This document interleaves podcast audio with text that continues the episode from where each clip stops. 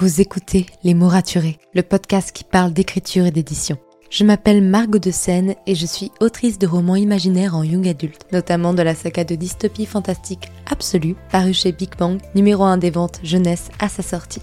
Les mots raturés, c'est le podcast qui donne la parole aux auteurs et aux acteurs du monde de l'édition et qui vous aide à aller des premières idées à la publication de votre roman. C'est aussi une académie en ligne avec des masterclass et des ateliers en live chaque mois. Je vous souhaite à tous et à toutes une très belle écoute.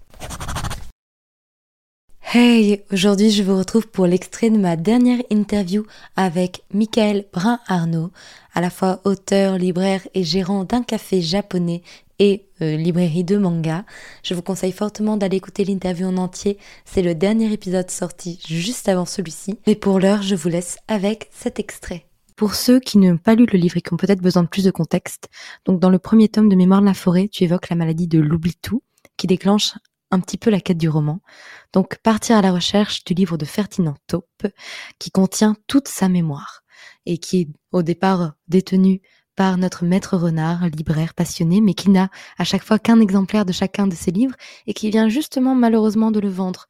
Donc il faut partir à sa recherche pour essayer de comprendre ce que Ferdinand Taupe a perdu. En tant qu'adulte, bon, on saisit tout de suite les références à l'Alzheimer, ce qui est encore plus évident quand on sait, voilà, tout ce que tu as, tout ce que tu as vécu. Est-ce que tu penses aussi que les enfants saisissent ça? Est-ce que tu penses que déjà c'est essentiel pour un enfant et peut-être à partir de quel âge d'ouvrir ce dialogue?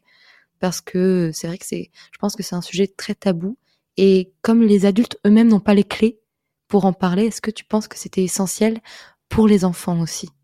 Je pense que c'est essentiel parce que plus qu'un plus que manquer de clés, en fait, il y a un véritable, il y a une véritable, il y a un véritable tabou du sujet, comme d'autres sujets. Je pense que la mortalité, c'est, des sujets qu'on n'a pas vraiment envie d'aborder avec ses enfants. Quand on devient parent, à aucun moment on, imagine un moment devoir parler de mortalité avec ses enfants. On, voit que le que le bonheur. Et puis moi, je me souviens de de ma de ma jeunesse et je me souviens d'avoir perdu ma une de mes grand-mères quand j'étais très jeune, et je, je, me souviens que on, on voulait pas que j'entre dans la pièce, et, et moi je sais que j'avais envie de voir parce que j'avais envie de comprendre. Et en fait, c'est un, c'est un, c'est un peu ça, c'est, de se dire que effectivement, voir les choses en face, c'est très brutal, mais pouvoir aborder la perte, la résilience avec les enfants, mais dans un cadre extrêmement confortable, extrêmement doux, hein, anthropomorphe, qui permet de mettre un peu de distance avec cette présence animalière, eh bien, je pense que c'était important et je pense que moi, plus jeune, en tout cas, ça m'aurait aidé de savoir que dans la vie, on gagne beaucoup de choses.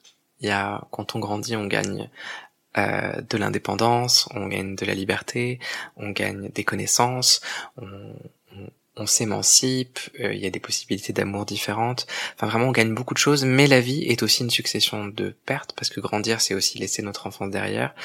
Et en fait je pense que j'aurais aimé plus jeune savoir que ben oui dans la vie on perdait aussi des choses et que c'était pas grave, qu'on pouvait les perdre avec philosophie et que notre Ferdinand Taupe, en tout cas dans le roman, c'est quelqu'un qui a perdu quelque chose, mais c'est aussi quelqu'un qui a beaucoup gagné euh, tout au long de sa vie. Et si euh, il a perdu des choses, c'est parce qu'il a eu la chance de les avoir un jour. Et je pense de savoir que je voulais vraiment écrire un livre à l'image de la vie. Et la vie, ce n'est pas l'un ou l'autre, c'est une succession des deux. Et, euh, et je pense qu'on ne peut pas faire un, livre qui est le reflet, le, reflet de la vie si on, on oublie l'une des, des deux parties. Il peut pas y avoir de, peut pas y avoir de lumière s'il n'y a pas d'ombre pour contrebalancer.